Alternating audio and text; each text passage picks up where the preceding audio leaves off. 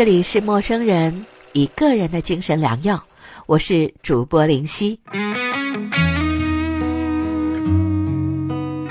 最近朋友圈再度被一部青春片《我在未来等你》刷屏。对未来最大的慷慨是把一切交给现在。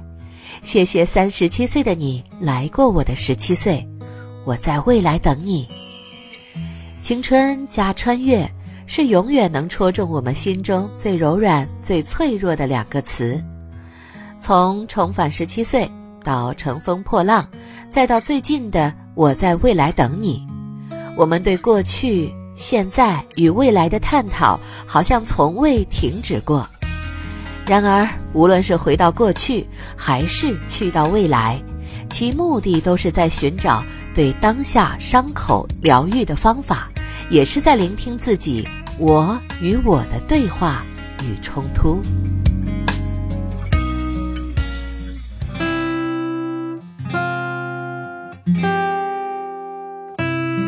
每一部青春片都是我与我的对话。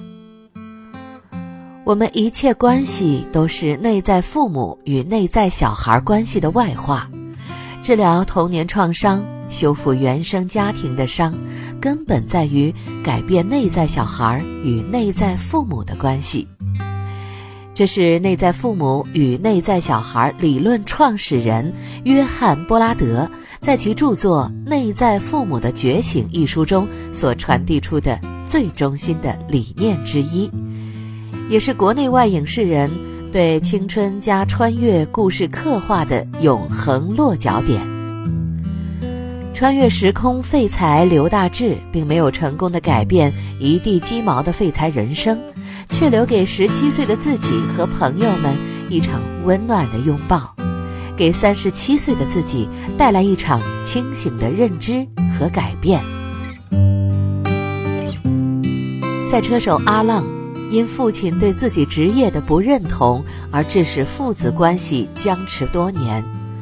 回到过去，向父亲证明自己，却在一系列事故发生后，逐渐真正理解父与子的关系。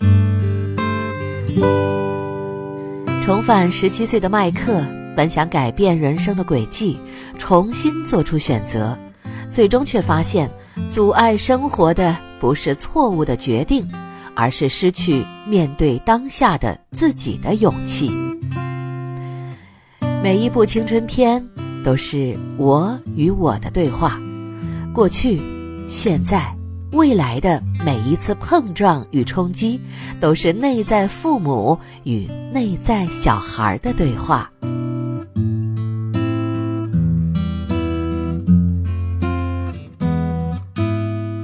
回到过去，是内在小孩对内在父母的呼唤。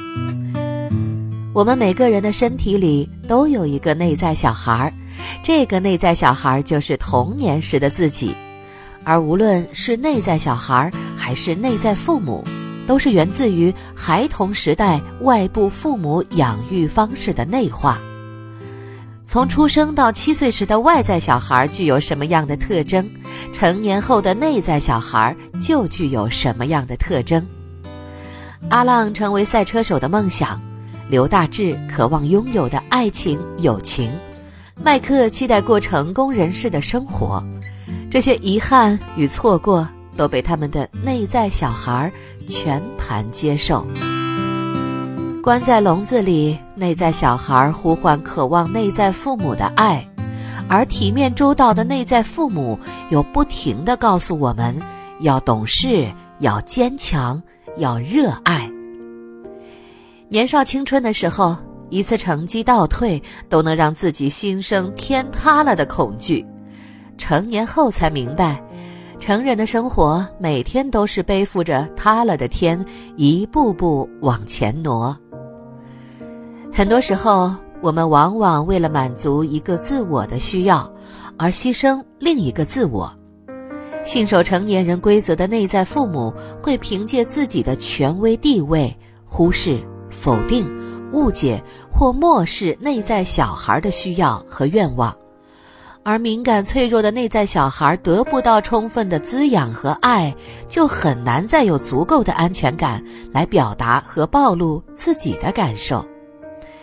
因此，当白天的喧嚣散去，夜晚铺天盖地而来的时候，关在笼子里的内在小孩开始悲泣，打破了内在父母粉饰的平衡与平静。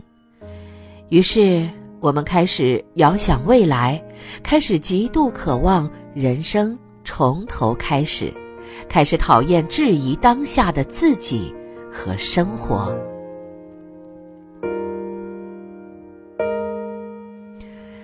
让成年后的你做童年时自己的父母。重返十七岁，乘风破浪，我在未来等你。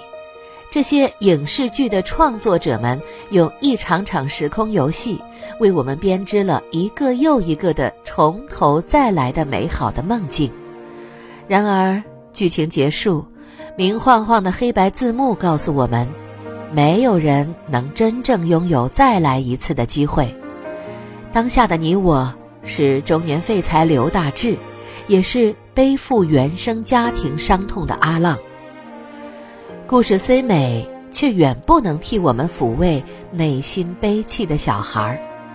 真正的疗愈是让内在父母给内在小孩无条件的爱。约翰·布拉德提到，解决内部冲突的关键是进行积极的自我养育，以满足每个内在自我的需要。这也是《内在父母的觉醒》一书中最核心的方法论。从内在父母与内在小孩的角度出发，层出不穷的永远有市场的青春片，其实是成年的自己与童年的自己隔着漫长岁月的一场拥抱。当内在父母开始聆听并了解内在小孩的渴求和需要，对内在小孩倾注爱，并以滋养和支持的方式养育内在小孩时，内在小孩也能体验到更好的养育带来的益处，这两个自我将会继续相互激励，改善关系，我们的内在幸福感会提升，内部关系也会得到平衡。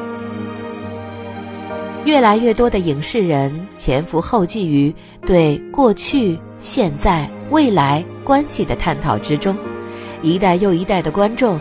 在一部部青春故事里寻找共鸣。一个人只有做自己的内在父母，让自我的力量大过童年时父母给自己的影响，才可以真正实现蜕变和成长。《内在父母的觉醒》这本书，致力于解决如何与自己讲和、疗愈自己。在心理上，让成年后的你做童年时自己的父母。我们比任何人都更适合疗愈自己。